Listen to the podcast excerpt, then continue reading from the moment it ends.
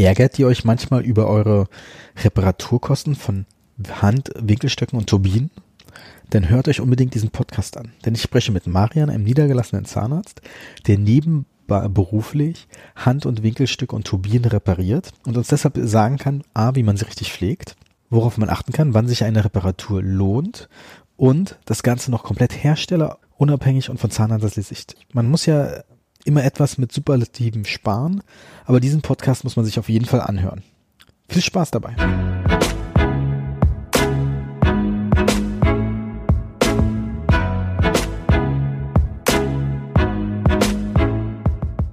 Herzlich willkommen zum heutigen Podcast. Ich sitze hier mit Marian. Herzlich willkommen. Danke, danke.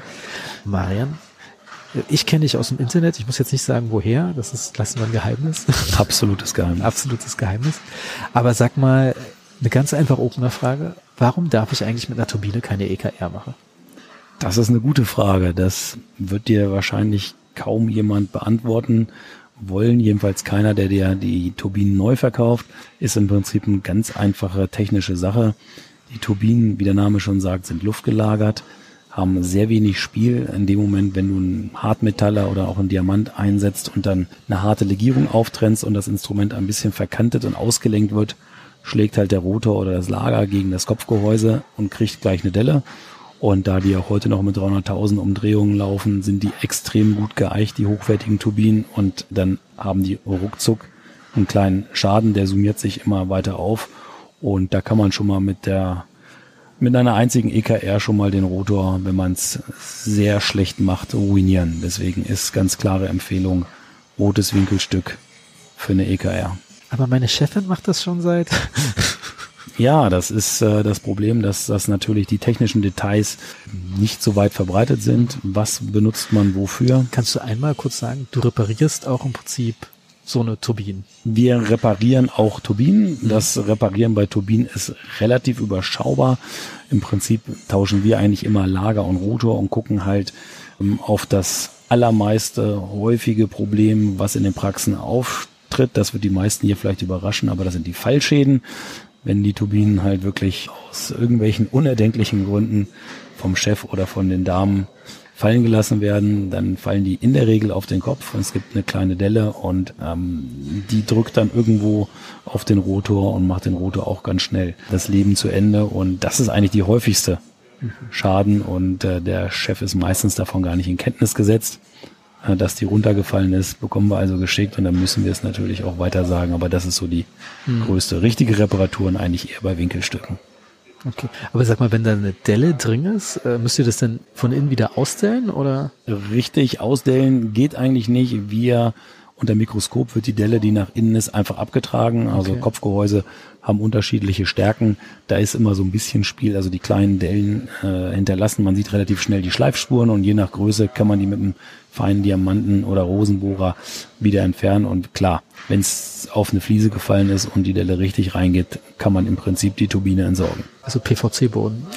Äh, vorzugsweise, aller Vorzugsweise ist natürlich eine Arbeitsanweisung nach dem QM am besten, dass die Turbinen niemals freihändig äh, über den Fliesenboden getragen werden, was natürlich in den meisten Praxen doch leider vorkommt. Wir sehen es ja an den Fallzahlen, selbst in meiner eigenen Praxis, obwohl ich die das genau wissen, wie es zu handhaben ist und die auch wissen, was passiert, haben wir es leider regelmäßig, wollen wir mal ganz ehrlich sein. Das heißt, wie viel Fallschaden hast du dann im Jahr grob? Bei uns in der Praxis? Also ich sag mal drei bis vier leider schon. Okay. Das sind äh, ja, das sind drei bis vier zu viel. Okay, und das heißt, du musst dann ungefähr wie viel investieren für so eine Reparatur? Pi mal Daumen? Ja, das ist natürlich ganz unterschiedlich. Also wenn man den Rotor einfach nur auswechseln kann, nicht jeder Fallschaden hat natürlich im Prinzip gleich das Ende der Turbine mhm. Zur Folge. Manche kann man recht schnell reparieren, manche ähm, fallen so, dass zwar eine Delle drin ist, aber der Rotor noch heil ist. Das gibt's auch. Das ist ganz unterschiedlich. Also in der Regel reicht das einfache Abtragen auf der Innenseite des Metalls aus, um die Turbine wieder gängig zu machen. Aber der Rotor muss halt getauscht werden und da gibt's halt auch Preisunterschiede. Aber das ist technisch überschaubar, sagen wir mal so. Es gibt ja den allgemeines Ding, und wir kommen gleich auch bestimmt auch auf die roten Winkelstücke, dass sich eine Reparatur nicht lohnt, dann lieber gleich neu kaufen. Ähm, stimmt das bei Turbinen äh, oder? Ja, also es gibt natürlich mittlerweile ja auch, wie du weißt, große Anzahl Zahnärzte auch in Deutschland, die jetzt Billigturbinen aus Fernost importieren, kann man natürlich machen. Ähm, die liegen dann vielleicht bei 50, 60 Euro. Das ist natürlich ein anderes Produkt. Mhm. Von der Laufruhe ist das gar nicht oder Taktilität überhaupt nicht zu vergleichen mit einer hochwertigen Markenturbine. Das muss man einfach mal sagen. Die Haltbarkeit natürlich auch nicht und von den Ressourcen ist es natürlich auch nicht schön, wenn man dann jeden Monat eine Turbine wegschmeißt. Das ist ganz klar, aber im Endeffekt ähm, sind natürlich auch die Meinungen unterschiedlich. Mal als Beispiel, wenn wir eine Turbine zur Reparatur oder was bekommen und ähm, die Kost, die Reparatur kostet die Hälfte des Neupreises, sagen manche, ein Kollege, oh, das ist mir schon viel zu teuer, keine mhm. Garantie, entsorgen. Und wir haben auch Kollegen, die sagen, selbst bei 90 Prozent vom Neupreis lassen die noch reparieren. Das ist so ein bisschen, da gibt's kein richtig und kein falsch, mhm. persönliches Empfinden. Würdest du das handhaben persönlich? Also wir haben als bei uns Empfehlungsgrenze zwei Drittel eigentlich okay. als Grenze gesetzt, weil irgendwann natürlich der restliche Drittelpreis in die Garantie ausmacht, die wir zwar auch geben können auf das Teil, aber wenn das natürlich schon sehr stark abgenutzt ist, sagen wir manchmal, also da sind schon so viele andere Macken dran, dann lohnt sich's nicht. Aber eine Turbine regelmäßig ist ja, da die Mechanik überschaubar ist, lohnt sich eigentlich immer den Rotor zu tauschen.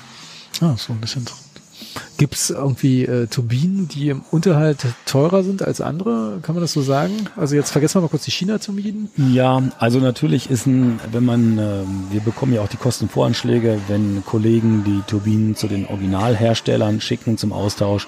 Da gibt es natürlich den einen oder anderen deutschen Hersteller, der das Dreifache nimmt, was ein alternativer Reparaturbetrieb nimmt, also für einen Rotor, weil ich weiß nicht, was die mit den Teilen da machen. Ähm, ich weiß es natürlich schon, dass im Prinzip ist es bei einer Turbine sehr überschaubar. Da kann man eigentlich nicht allzu viel machen. Der Preis ist da unserer Meinung nach nicht gerechtfertigt. Also das muss definitiv nicht sein, dass eine Turbinen-Rotortausch 400 oder 500 Euro kostet, was bei dem einen oder anderen Hersteller halt der Fall ist. Das ist nahezu der Neupreis. Also das ist, glaube ich, 2019 nicht mehr State of the Art, wenn wir es mal so sagen wollen. Also wie gesagt, deine Empfehlung Rot für EKR. Aber jetzt mal, wenn Rote runterfällt, wird es automatisch komplizierter.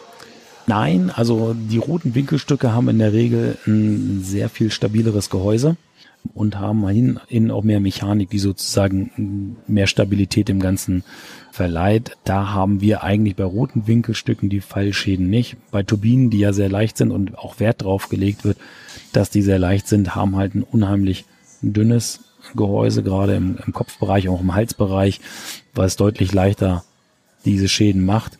Und das Hauptproblem ist eigentlich eigentlich auch in der Rotationsgeschwindigkeit. Das heißt, eine Turbine hat ja immer noch 300.000 und moderne Turbinengehäuse mit den Rotoren sind so präzise aufeinander abgestimmt. Deswegen sind die auch mittlerweile so leise, weil das, die Passung so minimal ist, dass wir den Luftstrom gar nicht mehr hören können. Dadurch auch die gute Taktilität. Und klar, sobald die kleinste Delle natürlich drin ist, schleift der Rotor mhm. am Gehäuse. Das ist bei roten Winkelstücken, also da sind die, was das angeht, deutlich widerstandsfähiger beim Runterfallen. Aber wie gesagt, das Runterfallen ist eine Sache, die man irgendwie versuchen sollte, generell in den Griff zu bekommen. Was sind so noch Klassiker bei roten Winkelstücken, die sein können? Ja, also der Klassiker bei roten Winkelstücken ist eigentlich die Überlastung und die mangelnde Pflege. Okay. Ähm, das ist ganz klar. Also rote Winkelstücke sind in der Praxis fast das, was am intensivsten gepflegt werden sollte. Äh, nach einer Stunde reinem Lauf, also nach einer halben Stunde ist beim roten Winkelstück das Öl und die Schmierflüssigkeit weg. Okay, krass. Das heißt, spätestens nach einer Dreiviertel oder einer Stunde Nutzung müssen die gepflegt werden. Ja, was heißt, wie merkt man das dann? Im Prinzip merken eigentlich gar nicht. Wenn du merkst, dass sie warm wird bei der Benutzung, ist es schon zu spät. Krass. Das heißt, wir haben dann schon sozusagen den Reibung, die entsteht, die nicht entstehen sollte.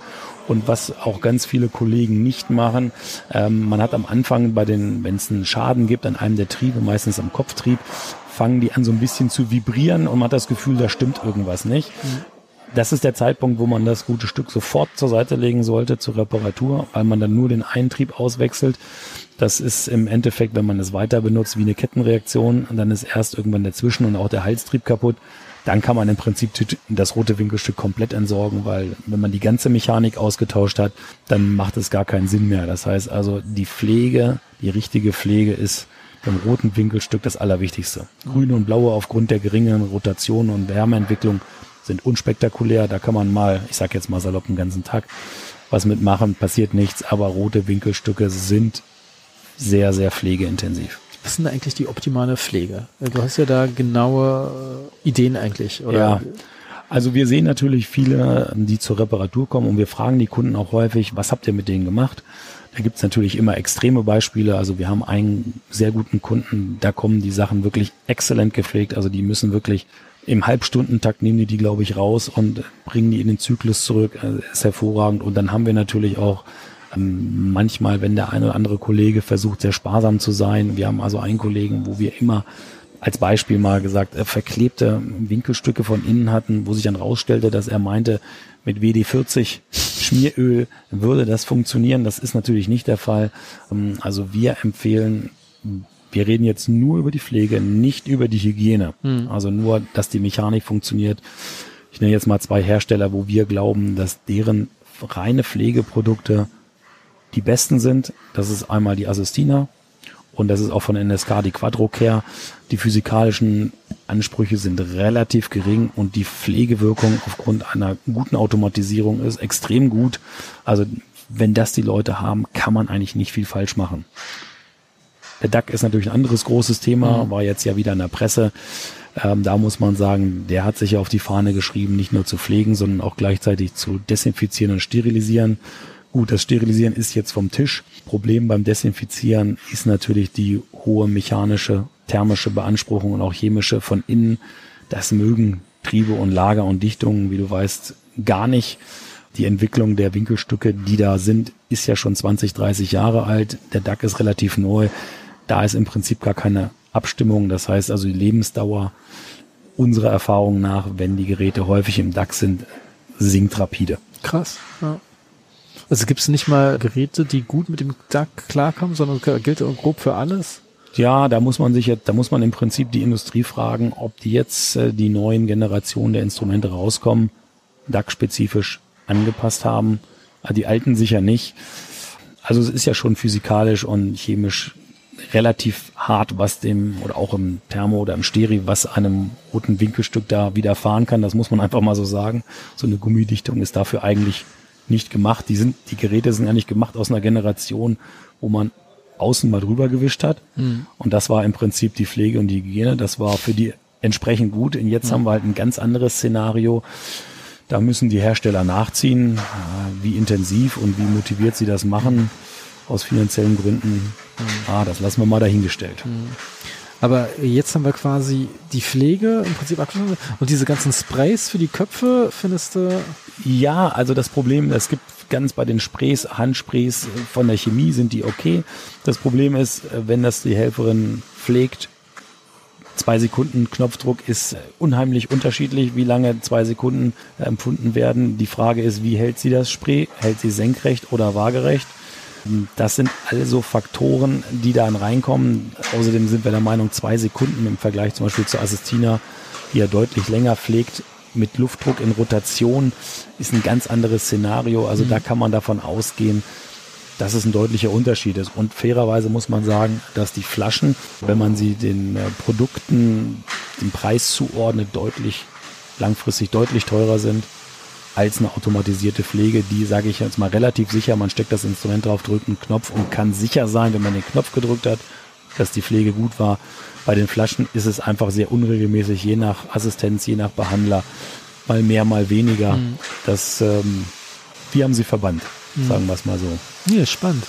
Ich meine, jede Zahnarztpraxis lebt eigentlich von ihren Handwickelstücken und Turbinen und eigentlich müsste der Zahnarzt sich viel mehr damit beschäftigen.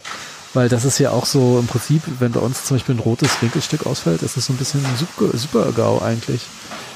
Ja, aus den Preisen so meiner Generation, ich mache das ja schon über 20 Jahre, da waren die Preise früher ja über 1000 Euro für ein rotes Winkelstück. Und wenn das nicht richtig gepflegt ist und nach kurzer Zeit ausfällt, Hersteller sagt, ja, ist nicht gepflegt, ist natürlich super ärgerlich, hast vollkommen recht. Ähm, spannend ist das Thema natürlich nur nur bedingt, sagen wir mal. Nicht mhm. jeder kann ich auch verstehen. Nicht jeder interessiert sich dafür. Ich bin über die Mikromotoren daran gekommen, dass wir die selber repariert haben, weil die auch immer ausgefallen sind und auch immense Kosten dargestellt haben. Aber ja, ich, es hat mit unserem Beruf ja primär gar nichts zu tun im Prinzip. Mhm. Wenn man auch keine vernünftige Aufklärung darüber bekommt, was muss ich wie machen, ist es ein sehr trockenes Thema. Die meisten Kollegen lassen es einfach laufen, weil sie sagen, es ist so, wie es ist. Mhm.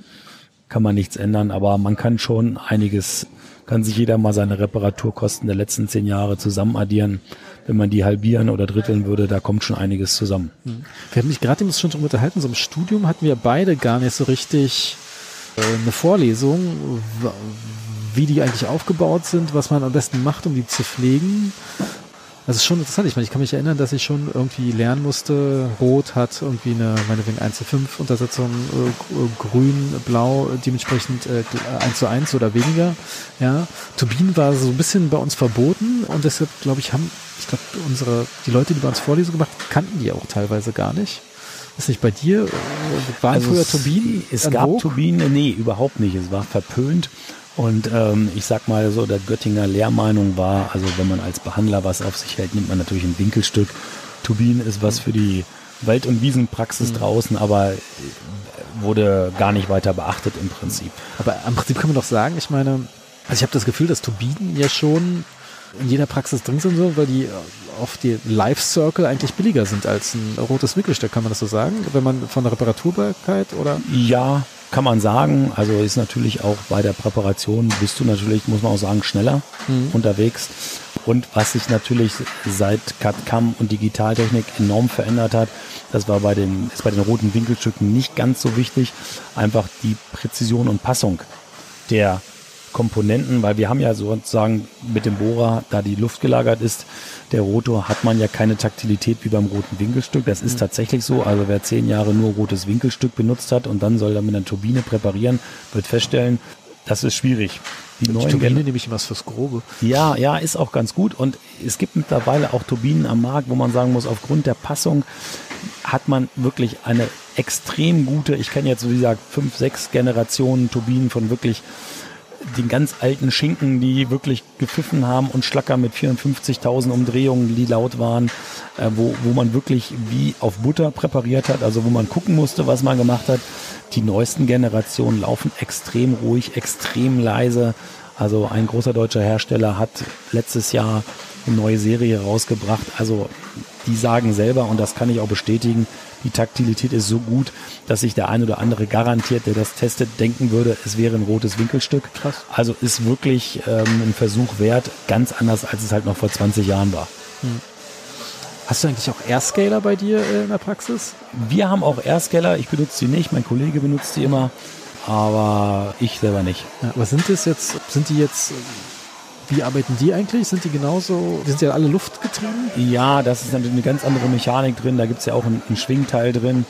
Das ist natürlich noch so mal, also Winkelstücke und Turbine ist natürlich der Hauptteil. Die Airscaler ist nochmal ein anderer Aufbau, ist jetzt auch im Prinzip nicht die Raumfahrttechnik, die man da verwendet, aber die Hersteller, zumindest da die Geräte ja alle noch relativ neu sind, das gibt es ja noch nicht so Technik nicht ganz so ewig in dieser mhm. Variante, ist im Prinzip ja, mittelmäßig, auch pflegemäßig überschaubar, aber auch die Reparaturkosten, das hält viele davon ab oder sagen wir so, auch da sind viele überrascht, wenn so ein Airscaler mal repariert werden soll, wenn irgendeine Schwingbuchse gebrochen ist, was da an Kosten im Einzelnen auf ja, einen zukommen. Ne? Nicht eigentlich, ich meine, ich benutze selten Airscaler, aber manchmal rettet er mir einen Tag. Ich sag mal, Sima Distal. Ja, natürlich. Da ja. ist mit dem richtigen Aufsatz ist, da geht da natürlich viel. Der, der Anwendungsbereich der Airscaler ist natürlich auch groß. Da gibt es ja, ne, kannst, weißt du ja besser mhm. als ich, kann man ja alles Mögliche mitmachen. Gibt da immer viele Neuerungen. Also wo zum Beispiel die Zeit relativ stark stehen geblieben ist, sind die Mikromotoren. Da hat sich also im Prinzip, ist ja auch eine ganz wichtige Sache. Das heißt, jeder, der Winkelstück hat, kennt ja den Mikromotor und auch die Ausfälle. Da hat sich natürlich auch was getan, aber ich sag mal, der bekannteste und meistverkaufteste Motor in Deutschland, der MC3 von Bean Air, der sah vor 20 Jahren genauso aus. Ah, krass. Fast identisch wie heute. Aber er funktioniert guter auch. Guter Motor? Ich persönlich ist es mein Favorit. Ah, okay. Äh, es ist äh, von der Mechanik gut, den Aufbau ist auch eine lange Entwicklung vorausgegangen von der Mechanik, aber ich finde, er hat ein extrem gutes Drehmoment. Ich finde ihn gut, sagen wir es mal so. Hm. Was hast du eigentlich für Einheiten in der Praxis? Oh, Das ist eine gute Sache. Wir haben als Göttinger gab es damals, hat sich eine Firma selbstständig gemacht, die heißt Ecodent. Okay. Das ist jetzt 20 Jahre her, 25 Jahre, die sind mittlerweile langst in der Insolvenz. Die Ersatzteile gibt's teilweise, waren die Sachen von Belmont, die Stühle. Und es gibt noch eine Menge Ersatzteile, aber wir nähern uns äh, wie du den gerade den Begriff so schön genannt hast, Lifecycle-mäßig. End of Lifecycle. Ja, wir, das ist natürlich immer so, die Diskussion kennst du ja auch aus dem, wo wir uns herkennen aus dem Internet, zwischen den hochdigitalen Einheiten, wo man im Prinzip als Zahnarzt nichts mehr machen kann und überwiegend mechanischen hm. orientierten Einheiten und die Ecodent-Einheiten sind sehr überschaubar in der Reparierbarkeit. Also nicht, dass ich das alles kann, aber ich kann in der Diagnose bin ich so weit nach 20 Jahren, dass ich weiß, was kaputt ist. Und es ist, äh, man kann schon relativ viel und kleinteilig reparieren und muss nicht immer alles austauschen. Okay. Aber Einheiten ist ja auch immer so ein Thema. Also ich meine, gewisse Leute empfehlen ja immer Belmont-Einheiten ähm, oder allgemein luftgesteuerte. ADEC, äh, auch so ein Klassiker. Es gibt ein paar Leute, die auch sagen, Heka-Einheiten, dänische Einheiten sollen äh, gut sein, aber die sind dann wiederum nicht äh, wirklich luftgesteuert, sondern so der typische Mix. Ja, und ich glaube, was ich immer sehe, dass irgendwie Leute dann immer auf ihre Uni-Einheiten abgehen. Dann zum Beispiel der Klassiker ist ja, ich hab, wir hatten eine Uni M1, ich von mir Sirona, obwohl die M1 natürlich, kannst du ja teilweise mit den heutigen Einheiten nicht vergleichen. Also ich weiß, da sind ein paar Leute so sehr enttäuscht gewesen, äh, was die Reparaturanfälligkeit angeht, also was schon krass ist. Was ich auch mal spannend finde, ist, auf die meisten Produkte gibt es ja irgendwie bloß ein Jahr Garantie und äh, was ja gar nichts ist. Also ich meine, äh, zwar kannst du dir manchmal so eine Garantieverlängerung kaufen auf fünf Jahre, die die Depots ungern anbieten. Klar. Äh, was auch schon irgendwie krass ist als Ansage. Ja, bei den M1-Einheiten kann ich nur sagen, da kenne ich zwei große Praxen wo die Chefs sich äh, im Laufe der Jahre immer wieder bei eBay oder wo sonst her Reparatureinheiten, also der 120 M1 im Keller stehen. Die haben, glaube ich, 10 in der Nutzung und ja. 20 oder 25 in im Keller. Genau, die haben auch ein Eigenlabor und einer der Techniker ist quasi mittlerweile der Reparateur, der repariert die sozusagen immer selbstständig. Das ist natürlich ein das riesen Vorteil. Datenschutzbeauftragter, den man nicht künden kann. Ja, richtig. Und das ist natürlich also auch finanziell gesehen, organisatorisch ein riesen Vorteil, wenn du einen hast, nur einen Einheittyp mhm. hast. Du weißt genau, wie die funktionieren. Mhm. Wenn der da ist, kann er die Einheit sofort reparieren und du hast 20 als Ersatz günstig eingekauft im Keller. Ist, ist durchaus verständlich. Also ich kann auch, äh, was Geräte angeht, was solche Geräte angeht, eigentlich nur davor warnen, sich von jedem Typ und jedem Typ nochmal einen hinzustellen, immer mhm. noch mehr verschiedene Sachen. Äh, man muss schon seine Pferdchen kennen, wie die funktionieren, sonst ist man immer auf andere angewiesen. Das ist auf die Dauer sehr teuer. Mhm. Was würdest du eigentlich als nächstes für Einheiten kaufen? Hast du dir da schon mal Gedanken drüber gemacht? Oh, die, die nee, kann ich auch nicht. So wie du es gerade dargestellt hast, ähm, weiß ja auch, wir haben ja auch schon mal drüber gesprochen und wir lesen es ja auch gemeinsam. Also 20 Zahnärzte, 24 Meinungen bei den mhm. Einheiten kann ich ganz schwer sagen. Also ich, wir haben ein Reparaturbetriebs- und unabhängiges kleines Depot bei uns in der Praxis, denen ich eigentlich vertraue. Mhm. Ähm, die vertreten auch eine spanische Firma von Einheiten, die auch momentan ein bisschen en vogue sind. Ob die natürlich in fünf Jahren noch da sind, das weiß man natürlich immer mhm. nicht. Das ist natürlich auch so eine Sache, wenn irgendwie die Firma nicht mehr da ist, die Ersatzteile fehlen ist ärgerlich. Also da kann ich dir, weiß ich es einfach nicht momentan. Mhm. Ne? Also da, die Geschmäcker sind auch sehr unterschiedlich. Also das geht ja schon los, die Diskussion, die Grundsatzdiskussion, zentrale Absaugung oder doch Amalgamabscheider. Ähm, ja, da bin ich ja gefühlt immer raus. Ja, ich, ich, ich weiß, manche Themen interessieren, also mich als Behandler interessiert das, hat das auch nur gar nicht interessiert bis zu dem Tag, wo die ersten Einheiten ausgefallen sind, mhm. weil der Amalgamabscheider nicht funktioniert hat und ich geflucht habe und dann hat mir mein Depottechniker gesagt, ja, Marian, pass auf, so schlimm ist das nicht bei euch. Ihr habt vier Einheiten, zwei laufen weiter, zweimal ist der Amalgamschein gut. Wenn die zentrale Abscheidung kaputt ist und wir kriegen keine Ersatzteile, steht die Praxis. Krass. Ist ein Argument. Mhm. Also alles hat Vor- und Nachteile. Ne? Nee, es geht ja auch schon mit Nass- oder Trockenabsaugung, wo ja. es dann heißt, äh, ich wechsle, ich glaube, heutzutage gibt's nur noch, äh, werden eigentlich nur noch Trockenabsaugung gemacht. Früher war nass äh, das Ding oder umgekehrt? Ja, es immer, gibt immer noch beides. Ne? Mhm. Gibt immer noch beides. Aber wir haben jetzt gerade wieder auch die all fünfjährliche Überprüfung der Einleitung der Amalgamabscheider bei der, der unteren Wasserbehörde.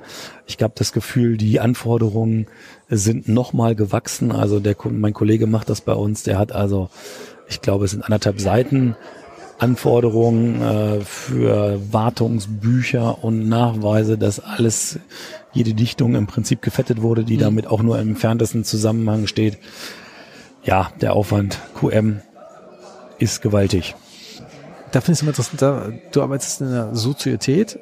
Ja. Das würdest du auch jedem empfehlen, zwecks Aufgabenteilung oder? Also, das ist natürlich eine Frage der eigenen Prämisse. Also, das ist wie in einer Ehe. Das gibt mal Krach, das ist mhm. ganz klar. Wenn man neben seinem Zahnarztleben auch noch andere Interessen hat, dann kann ich das grundsätzlich empfehlen. Man kann sich die Aufgaben teilen, auch die Kosten wie Miete, Versicherung, Software, das sind ja, das geht ja in die Tausende, die man jeden Monat extra reinbohren muss oder auch nicht. Vertretung im Krankheitsfall. Also sind viele Sachen auf der Positivseite. Klar, du hast jemanden, mit dem du alle Entscheidungen absprechen musst. Wenn du dich mit dem nicht verstehst, ist genauso schlecht. Deswegen kann ich, was ich auf jeden Fall empfehlen kann, ist eine deutliche, lange gemeinsame Einarbeitung, mhm. wo der eine vielleicht nur Angestellte oder Juniorpartner mhm. ist, ohne Kapitalbeteiligung, wo man schnell sagen kann, das war's, mhm. klappt nicht. Das kann schon mal zwei, drei, vier Jahre gehen, sehe ich nicht als Nachteil. Hm. Wenn man dann weiß, okay, es funktioniert, hat man sehr, sehr gute Chancen, dass es funktioniert. Das ist jetzt bei uns schon 15 Jahre und ich glaube, die nächsten 15 Jahre bis zur Rente werden wir auch noch schaffen oder 20, je nachdem. Aber hast du es mit damals mit Einarbeitung von mehreren Jahren gemacht? Ja, oder? das war ganz lustig, weil der Kollege war zwar schon zwölf Jahre Zahnarzt damals, aber er war bei der Bundeswehr mhm. und musste noch mal seine Assistenzarztzeit okay, nachmachen. Das praktisch. Dann war er bei uns quasi Assist. Ja, ja, ja. hört sich lustig an. Ja. Assistent musste natürlich nichts mehr sagen und ich kannte ihn ja auch schon aus dem Studium, deswegen wusste ich, wer er ist und äh, worauf ich mich da einlasse und mich verlassen kann vor allen Dingen. Das ist halt eine ganz wichtige Sache solange man den Vertrag schnell wieder lösen kann, kein Problem. Mhm. Also einen schnellen Einstieg nach dem Motto, nach drei Monaten wissen wir, wir gehören zusammen, mhm. muss auch nicht sein. Ja, also aber das Vertrag macht ja eh mal ein Anwalt, oder? Ja, natürlich, aber es ist, äh, sich auseinander zu dividieren, wenn Geld geflossen mhm. ist, in die Praxis rein eingekauft, wer geht, dann mhm. geht's los mit der Konkurrenzschutzklausel, ist ja immer, immer noch ein Thema, da die ja, da es ja im Prinzip keine harte Festlegung mhm. ist, sondern immer nach Gebiet, wo man ist, ländlich oder in der Stadt ist es natürlich immer noch ein Thema, ähm, wer bleibt in der Praxis und ähm, es gibt da in den wenigsten Trennungen geht das Ganze glimpflich ab. Mhm. Wenn dann noch diese riesige finanzielle Sache, wo man sich auch noch an, auseinandersetzen muss im Nachgang, wo man gar nicht mehr möchte, dazwischen steht, ähm, kann ich nur sagen, also äh, wie heißt es schon, drum prüfe, wer sich ewig bindet. Mhm. Und danach kann es auch noch schief gehen, gar keine Frage, aber dann hat man zumindest nach bestem Wissen und Gewissen von beiden Seiten alles gemacht. Du hast ja auch mehr Praxen mehr oder weniger beraten, oder? Das mache ich immer noch mal ab und zu, mhm. so ein bisschen nebenher, wenn mal Not am Mann ist, so Sachen sind. Ähm, aber es ist, ja. Aber was siehst du da zum Beispiel für Probleme? Oder wirst du dann äh, gerufen, wenn wirklich die Kacke am Dampfen ist? Oder? Zum Glück, zum Glück so ganz schlimm nicht. Ähm, also ich, äh, gerufen ist vielleicht auch übertrieben. Ich werde einfach gefragt, weil die Leute wissen, dass ich ja schon einige Sachen gesehen habe. Ja, manchmal werden, ist es natürlich hilfreich, wenn derjenige offen und ehrlich sagt, hm. was, was das Problem, was die Situation ist. Also was ich bei vielen sehe, gerade bei den Einzelpraxen, da geht vielen die Luft irgendwann aus, weil sie feststellen, dass wenn, wenn du alle Anfragen, alle, ja, alle Must-Do-Sachen erfüllen musst, ist das ein riesiges Paket, was wirklich an der Verwaltung muss ich dir nicht sagen, locker 20 Stunden in der Woche nochmal einen Angriff nehmen kann. Oder du musst jemanden einstellen, der dein QM macht. Mhm. Das kostet auch Geld, dafür musst du wieder arbeiten. Also es ist ein, ist ein großes Paket, das muss man sich immer äh, überlegen. Und äh, ich auch eine Selbstständigkeit, würde ich immer sagen, ein paar Jahre Assistenz oder angestellt zu sein, ist nicht schlecht, um zu lernen. Ich hatte Glück mit meinem Vater, das war, war natürlich ein sehr fließender Übergang. Im Nachgang hätte ich mir das ein oder andere, ja, vielleicht auch leichter machen können, wenn ich noch eine andere Praxis gesehen hätte. Aber es ist schon sinnvoll, sich genaues Bild dazu machen, wie der Job ist, wie mhm. der Job sein wird und auch selbstkritisch zu sagen, wer bin ich, was kann ich in meinem Job leisten und was will ich nicht leisten. Das ist schon sinnvoll, denke ich mir. Oh krass, dass du so ein bisschen auch, ich meine, die Einzelpraxis ist ja trotzdem heutzutage immer noch die Hauptniederlassungsform. Ja, ja. Ich glaube, hat Martin auch das Gefühl, dass darin liegt, dass einfach Zahnärzte ganz schlecht mit anderen Menschen klarkommen?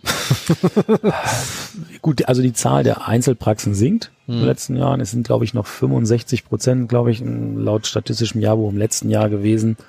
Vor 30 Jahren, als mein Vater da auch richtig aktiv war, waren es, glaube ich, 98 Prozent.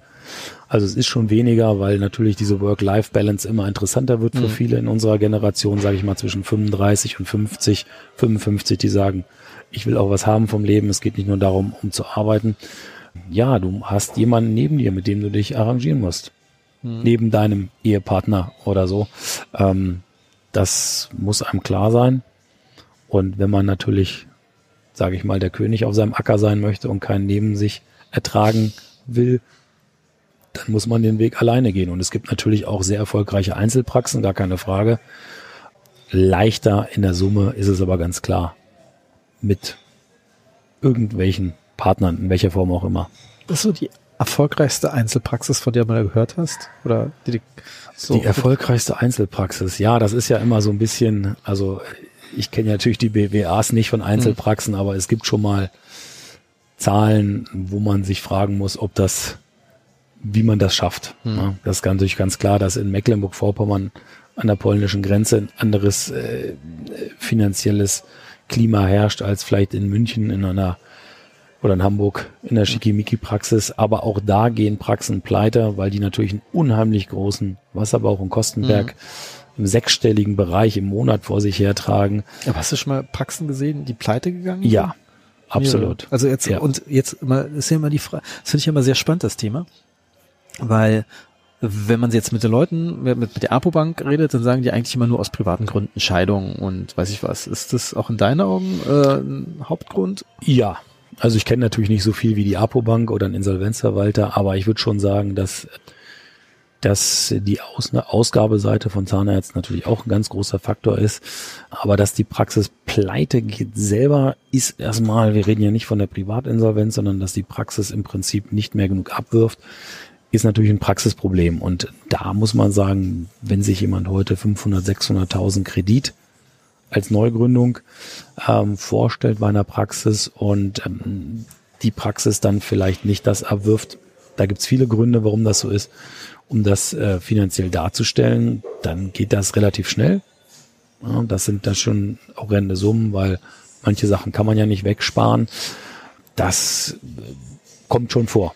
Also ich kenne da mehrere Sachen, mehrere Praxen, die pleite gegangen sind. Das kann natürlich auch mal, vielleicht auch mal an der Behandlungsqualität äh, liegen, ganz klar, und auch an den Vorstellungen, also Fehleinschätzung des eigenen Typs. Also nicht jeder ist als Zahnarzt natürlich der Typ, der auf Menschen zugehen kann. Es gibt natürlich auch genug, die exzellente, also bei uns in der entfernten Nachbarschaft ist vor zehn Jahren eine Praxis insolvenz gegangen. Äh, exzellenter Behandler, haben mehrere Preise gewonnen, aber hatte wollte mit Menschen nichts zu tun haben im Prinzip. Ach, krass. So, das ist natürlich eine Kombination, wo man sagen muss, ja, das mu- muss man sich dann vielleicht vorher überlegen, wie man das Ganze gestaltet, in welcher Form. Ähm, das muss man einfach sagen, ja. Aber kennst du auch Praxen, die dann eher so am unteren Limit des Einkommens rumkraxeln und da so einen kleinen Teufelskreis sind? Ja, natürlich ist es natürlich so, dass eine Bank ähm, durchaus kein Interesse hat, wenn sie einen Kredit vergeben hat, dass die Praxis pleite geht. Das heißt, da werden natürlich Tilgungspläne und Finanzierungspläne unter Umständen so geändert, dass derjenige gerade noch Zins und Tilgung leisten kann. Das gibt's ja nicht nur im Zahnbereich, das gibt's ja auch in allen anderen Bereichen. Kann die Bank auch verstehen, klar, die wollen ihr Geld natürlich auch nicht verlieren. Für denjenigen ist es dann so, dass dem dann halt ein minimales Gehalt übrig bleibt, wo man wirklich sagen muss, dass es nicht annähernd äh, Mindestlohn wahrscheinlich ist, die derjenige verdient, in der Konstellation, dass er trotzdem noch seine eigene Praxis hat, aber der Kredit halt weiter bedient hat. Also mir ist eine Praxis bekannt, da ging das über mehrere Jahre so, bis die dann irgendwann einen Schlussstrich gezogen hat. Das, äh, da muss man dann auch selber mit sich selber fair sein und sagen, so, woran liegt's? Will ich's ändern? Und dann muss man es halt auch ändern. Ne? Also da jahrelang sowas mitzumachen, ähm, das ist Selbstausbeutung. Mhm. Das kann ich auch keinem empfehlen. Und es ist auch keine Schande. Es ist auch keine Schande, eine Praxis zu haben und aus welchen Gründen auch immer, wenn man sein Bestes gegeben hat, hat die aus irgendwelchen Gründen nicht funktioniert. Da muss man sagen, so, die Konstellation geht nicht. Jetzt hole ich mir jemanden, der sich auskennt, der mir sagen kann, ehrlich sagen kann, woran hat's gelegen. Ähm, ich stelle das ab und dann ist man halt erfolgreicher. Mhm. Äh, man wird kein anderer Mensch. Es wird auch nicht sozusagen von schwarz nach weiß gewechselt werden, aber zumindest von einem Misserfolg in einen Erfolg kann man es auf jeden Fall umwandeln. Krass, also ich meine, ich stelle mir das schwierig vor. Okay, ich meine, man könnte sagen, okay, manche kalkulieren die vielleicht den Stundensatz nicht richtig, dass sie einfach sagen, die machen, haben zwar viel zu tun, aber ihre verkaufen bestimmte prätetische äh, Arbeiten unter Wert und machen dadurch effektiven Verlust, obwohl sie denken, sie machen Umsatz. Ja, natürlich gibt's dann auch manche Bereiche, wo dann vielleicht, ich kann mich vorstellen, PA-Bereich vielleicht auch nicht so das unterstützende Recall-Programm drin ist, weil die Prophylaxe nicht so etabliert ist. Da kann man bestimmt eine Stellschraube schlagen. Ja, ähm, sag mal, äh, Konstbereich ist allgemein kann unter anderem schwierig sein, da profitabel rauszukommen, wenn man da nicht wirklich ein strenges Zugzahlerkonzept fährt. Das ist der Punkt. Ja. ja. das muss man klar sagen. In sozial schwachen Gegenden, wo Regelversorgung, da muss man einfach auch fair mit sich selber sein, auch mit dem Patienten. Regelversorgung auch in einer, in einer guten Qualität obwohl die ja gar nicht von der Krankenkasse gefordert ist. Mhm. Weißt ja, zweckmäßig ausreichend mhm. notwendig. Das heißt, das ist im Prinzip eine Schulnote 4, mhm. die in der Regelversorgung ansteht. Aber selbst die. Obwohl die KZV das mit der Schulnote 4 immer nicht gerne hört. Das hören die nicht gerne, aber das hat der Gesetzgeber so mhm. festgelegt. Und meinetwegen auch eine 3 bis 4. Nicht jeder möchte schlechter Kronen machen, als es kann. Mhm. Nicht jeder möchte sagen, ich halbiere jetzt meine Behandlungszeit für eine Krone und Regelversorgung finanziell lukrativ oder dass man damit Geld verdient. Das muss jetzt nicht immens sein, aber Geld verdienen und gleichzeitig eine vernünftige Qualität zu liefern. Ich sag mal, ist nicht unmöglich, aber ist schwierig. Hm. Schwierig, wenn nicht genug Selbstzahler, Klientel ist oder dann wird es, wird es irgendwann sehr schwierig. Es gibt natürlich immer Nischen. Ich kenne eine polnische Zahnärztin zum Beispiel auf dem Lande, die arbeitet ganz alleine. Komplett. Ja. Also die putzt die Praxis, die assistiert sich quasi selber, die macht das Telefon in der Mittagspause. Das heißt, die hat natürlich einen Kostenapparat, der so gut wie nicht existent ist. Krass, aber dann macht die ja was hat sie für eine Gewinnquote? 80 Prozent? Nee, ja, das, das, naja, gut, sie, das ist, die ist natürlich auch von den Zahlen nicht, die kann ja nicht so produktiv sein. Sie ja, muss okay, ja sozusagen. Ich meine, okay, ich, mein, okay, ich sag mal jetzt, äh, ist zwar schön, wenn du dann am Ende von 100.000 Umsatz, das ist ein schlechtes Beispiel, ja. 80 Prozent machst, aber dann äh, bist du ja trotzdem noch unterdurchschnittlich mit dem Gewinn allgemein. Äh. Genau, genau, ne, das ist, wenn sie selber das Zimmer aufräumen muss, sie muss die Abrechnung machen, sie muss das Telefon, sie muss anrufen, ja. sie muss mit der KZV, sie muss Briefe schreiben, das ist natürlich nicht deine Kernzeit. Mhm. Andererseits muss man sagen, sie hat für sich eine Nische gefunden, mhm. wo sie sagt, okay, mein Klientel gibt nur das vielleicht her, da wo ich bin und ich kann nicht mit drei Leuten Personal, Hochglanz, Prospekt und ein CEREC und ein DVT, kann es nicht funktionieren. Das heißt, meine Umsätze werden immer Regelversorgung gering sein, also muss ich die Kosten drücken. Mhm. Ist nicht jedermanns Sache, werden die meisten unserer Kollegen sagen, oh Gott, mhm. ist nichts für uns. Ich weiß, dass die damit glücklich ist. Die verdient ihr Geld damit. Es funktioniert. Also es gibt immer Nischen in alle möglichen Richtungen und ähm, ich meine, auch Endo ist im Prinzip eine Nische, mhm. ähm, so wie andere Bereiche auch. Wenn das Konzept an der Stelle mit dem Behandler funktioniert, sind viele besondere Sachen auch denkbar. Mhm.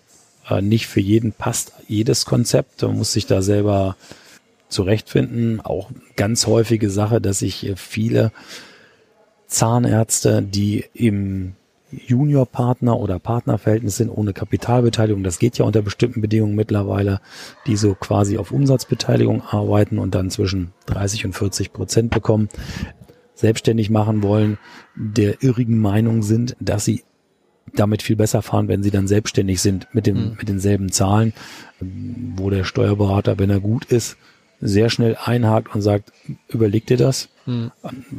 30 Prozent, 40 Prozent Umsatzrendite, ja, aber die Arbeit, die du dann extra machen musst, musst du auch berechnen. Mhm. Also das will immer gut überlegt sein, auch welche, wie gesagt, kommen wir wieder zur Work-Life-Balance zurück. Also gerade auch da ja 70 Prozent mittlerweile Frauen sind, die mhm. ein Studium beginnen, die irgendwann eine Familie haben wollen, für die ist es auch verständlich und ich finde es gut und es ist auch wichtig, dass die die Chance haben, mit moderaten Stundenzahlen, kenne ich auch, wie gesagt, in meiner Heimatstadt mehrere, die dann sehr flexibel arbeiten. Finde ich auch super, sonst hätten sie ja umsonst studiert, das ist ganz klar.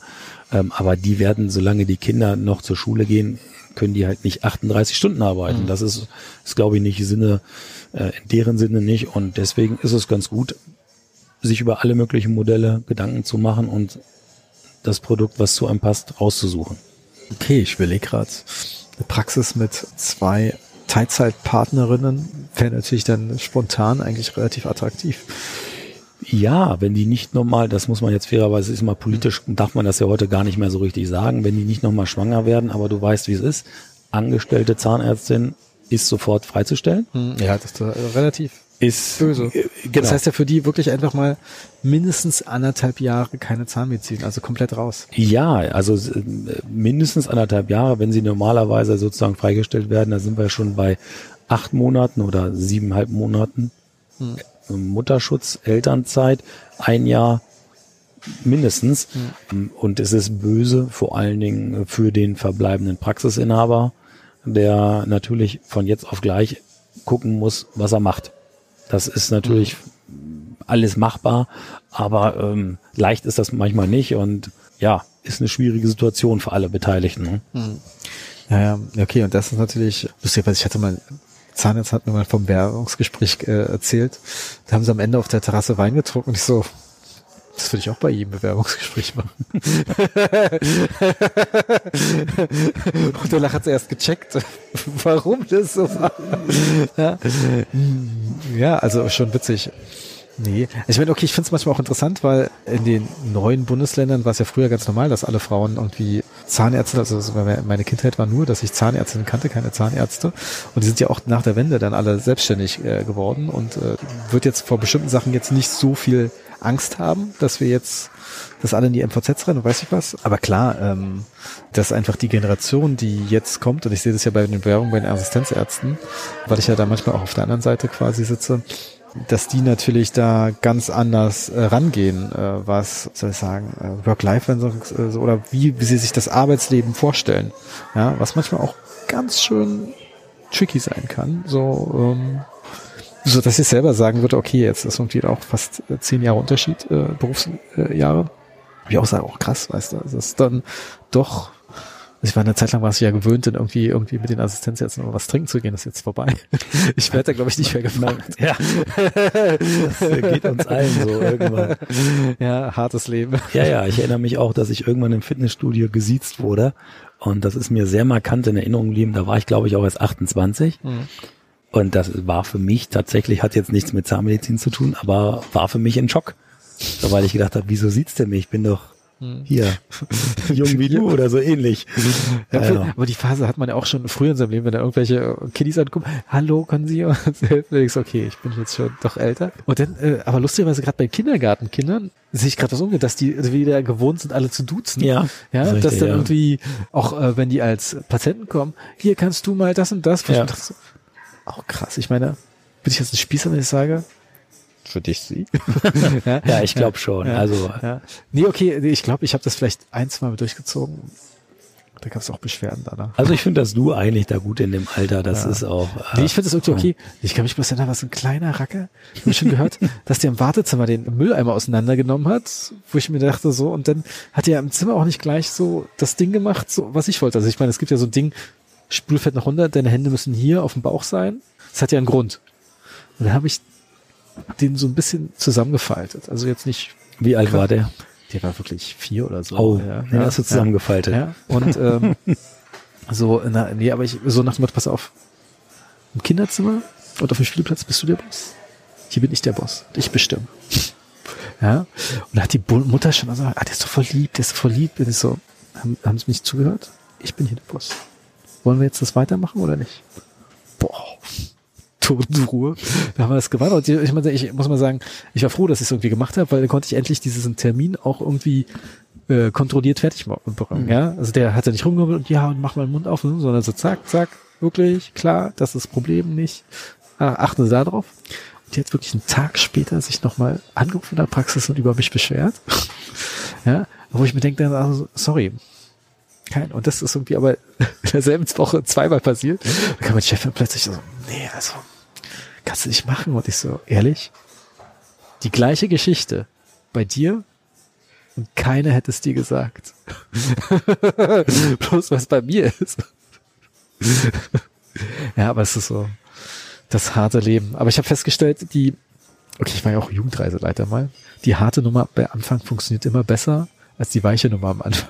Definitiv. Also das ist äh, lange meine Erfahrung auch mit den unseren Kindern. Also alle, die wollen alle die Grenzen hm. oh, austesten ja. und es ist einfach für den menschlichen Geist auch sinnvoll, dass die wissen, wo die Grenze ist. Und das wird natürlich dir von Kindern immer wieder vorgetragen, aber es ist tatsächlich so. Also ich versuche so, so solche harten Sprüche wie du habe ich noch nie gemacht. Ich versuche es relativ zügig bei Kindern zu pacen, mhm. nach so einem NLP-Prinzip mir anzugucken, wie reagieren die und da weiß man eigentlich schon nach ein oder zwei Minuten, wird das heute was mit der Füllung oder nicht. Früher habe ich mich manchmal auch in 20-minütige Gespräche mhm. ähm, verwickeln lassen, Diskussionen über dies und das. Das mache ich natürlich heute auch nicht mehr. Ähm, aber ich versuche noch, auch bei Vierjährigen, ähm, nicht die Kavallerie ausreiten zu lassen, sondern moderat zu bleiben. Ich würde sagen, ich war einfach nur sehr konsequent. Ja, das ist. ja. Vielleicht hat es ja auch geholfen. Vielleicht ja. hat es geholfen. Man ja. weiß es nicht. Ja. Ich kann mich erinnern, eine meiner ersten Behandlungen in der Praxis war gerade nur Pulpotomie beim Kind. Und wo, wo ich dachte so, ah scheiße, wie war das jetzt? Und zack. Aber hat alles wunderbar geklappt. Bloß der Tag, was mache ich jetzt nochmal auf den pulpotomierten Zahn drauf? und dann war, hat irgendwie die äh, ZFA mir Vita Pex gereicht. Ich so, okay, machen wir. ja, cool, Marian. Ich würde sagen, wir sind ja jetzt schon gut dabei. Es ist ja auch schon tief in der Nacht, muss man dazu Nacht, sagen. Ja. Die meisten Zuhörer würden das jetzt nicht erahnen, wie tief. Ja, wie wir sind also tief. also deutlich näher wieder an der Arbeit als von der Arbeit weg. ja, der Klassiker. Ja, also man, man kann zusammenfassen, also wenn ein paar Tipps, wir haben ja sehr viele junge Hörer. Tipps auf jeden Fall, pflegt eure Winkelsticke mit Bitte. sehr intensiv. Wenn ihr euch selbstständig macht, überlegt euch das gut. Ich glaube, das, das sollte jeder, jeder auch schon wissen. Mhm. Aber man ja, man will natürlich zu dem Thema vielleicht noch, wir, wir waren ja auch mal ganz jung mhm. und wollten schnell alle Bäume ausreißen. Das ist, hat, ist natürlich auch gut und sinnvoll, aber äh, auf das ganze Arbeitsleben von 40 Jahren gemessen ist, glaube ich, ein oder zwei Jahre zu warten, bis man die richtige Stelle hat, sage ich dir ja auch. Mhm. Du hast ja auch schon dir viele Sachen angeguckt und hast bei vielen Sachen gesagt, möchte ich nicht, will ich nicht, ist nicht das Richtige. Da kann manchmal eine Absage deutlich besser sein als eine überschnelle Zusage, die man dann nachher bereut. Oh ja, ich sag bloß, ich habe äh, schon äh, Jobs nach vier Wochen gekündigt und äh, ich finde, ich war schon zu lange da. Gut, vier Wochen würde ich aber mal sagen, das ist eine gute Erfahrung. Da, mhm. ne, also gerade spätestens dann, wenn man wirklich mehr als ein Angestellter ist oder ein Assistenzarzt, muss man sich wirklich gut überlegen, ähm, welches Paket man in der Summe mhm. kauft. Und damit meine ich nicht nur das Geld, sondern auch die Arbeitszeit. Mhm. Komme ich beim Patienten an das ganze Paket. Und da hilft es eigentlich nur, jemanden dazu zu befragen, der auch ehrlich einem antwortet. Das ist nicht der Steuerberater in der Regel, das ist nicht der Wirtschaftsberater, das ist schon gar nicht das Depot mhm. und auch gar nicht der Verkäufer der Praxis. Ähm, da die haben alle Interesse, dass es in eine oder andere Richtung läuft. Also es hilft durchaus vielleicht mal den einen oder anderen älteren Kollegen ähm, oder der sich sonst mit der Materie mhm. auskennt, der kein Interesse in die eine oder andere Richtung hat, zu fragen, sag mal, wie schätzt du mich ein? Ist das was für mich? Das ist natürlich auch keine Garantie für gar nichts, aber man muss kritisch bleiben. Mhm. Ja, sehr spannend. Gutes Schlusswort. Vielen Dank, Maria. Gerne, Benjamin.